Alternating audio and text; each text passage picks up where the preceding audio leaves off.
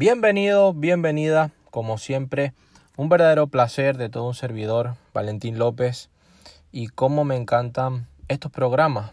Como siempre digo, no son para el entretenimiento, sino para seguir aprendiendo y para seguir aportándote cosas positivas, verdadera información que te sea útil y productiva para seguir mejorando tu éxito día a día. Y de eso verdaderamente vamos a hablar en este programa de éxito. Seguramente habrás descubierto que con el tiempo podríamos catalogar a, tres tipos de personas.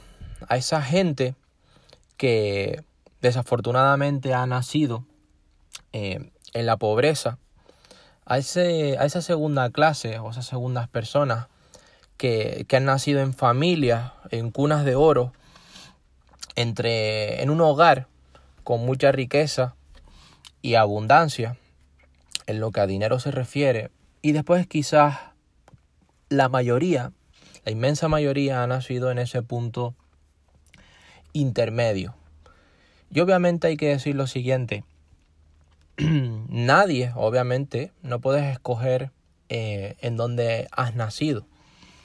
Pero seguramente que si estás escuchando estos audios, estos podcasts, estos programas a lo largo de, de todo este recorrido y a lo largo de mi recorrido, de mi carrera propia, durante varios años estudiando el éxito, estudiando el liderazgo, estudiando la actitud de las personas, lo proactivas que son y sobre todo reuniéndome con, con grandes empresarios, con grandes líderes en diferentes sectores, en cualquier área, mmm, puedo decirte que obviamente eh, el lugar en donde naces no es de tu escogencia, no es de tu decisión, pero sí que es tu decisión el qué hacer, si seguir siendo pobre, si aumentar, si mejorar tu riqueza o si seguir viviendo una vida promedio.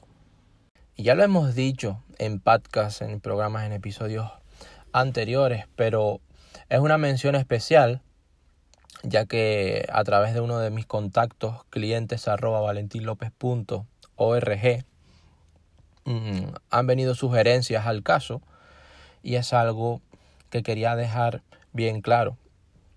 Obviamente, incluso Bill Gates decía un adagio muy importante que obviamente comparto.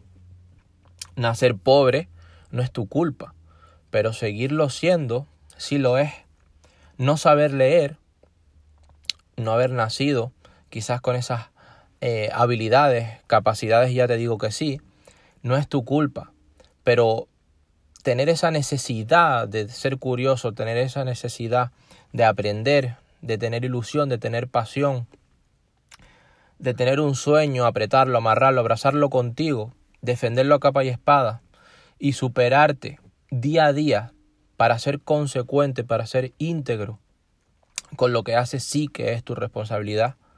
Tu responsabilidad no es que haya tráfico cada mañana, pero tu responsabilidad sí que es levantarte lo suficientemente temprano para poder prever esos atascos, esas colas y llegar a tu empresa, llegar a tu puesto de trabajo, llegar a, esa reunión, llegar a ver a ese familiar, eh, llegar a ese aeropuerto, etcétera. Eso sí que es tu responsabilidad.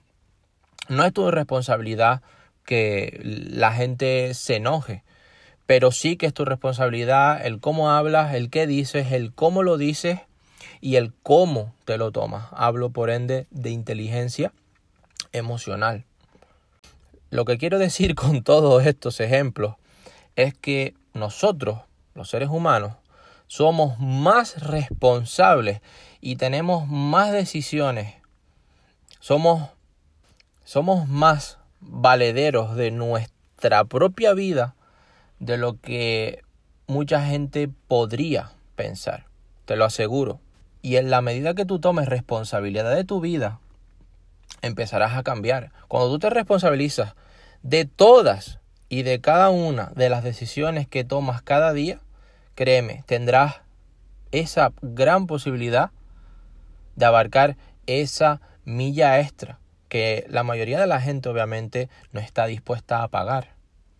Porque cuando tú no te responsabilizas, simplemente empiezas a reaccionar y simplemente empiezas a, a ser llevado de un lado a otro en la vida pensando que fue lotería, pensando que fue suerte, pensando que el mundo lo quiso así, pensando que esa fue la vida que te tocó, pensando que si los demás no lo consiguieron, tú tampoco, haciéndole caso a los arrogantes, haciéndole caso a los egoístas, haciéndoles caso a los cínicos, haciéndoles caso a los cobardes, haciéndole caso a los miedosos, haciéndole caso a los avariciosos, haciéndole caso a los excusados y a las excusadas, haciéndoles caso a un montón de factores externos por no creer en ti, por no creer en tu propia voz interior.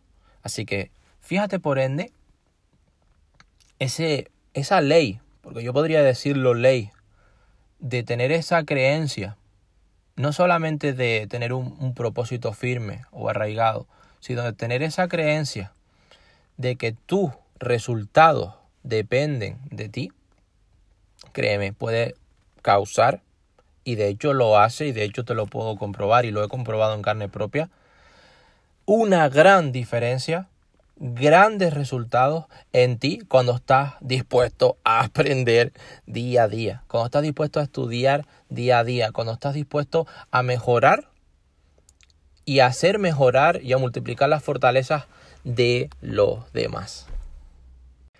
Vincent Lombardi tenía digamos que un adagio, una frase, una reflexión muy fuerte que yo comparto, que me encanta, con total contundencia. Y él decía, la calidad de vida de una persona está determinada por su compromiso por la excelencia, independientemente del campo de acción al que se dedique.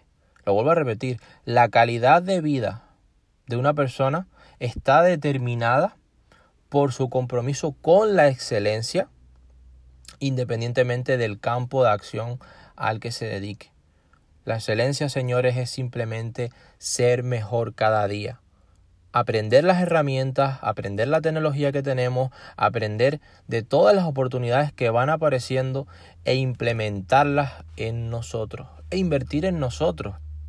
Y todo eso que tenemos, empezar a utilizarlo. Y todo eso que se viene, complementarlo con lo que ya tenemos y tener ese long life learning, ¿no? Ese aprendizaje constante. Cuando tú tienes ese know-how, ese saber hacer cada día y lo implementas, créeme, eso todavía ayudará aún más a que tengas más y mejores resultados. Éxitos. Y hasta la próxima oportunidad. Valentín López. Bye.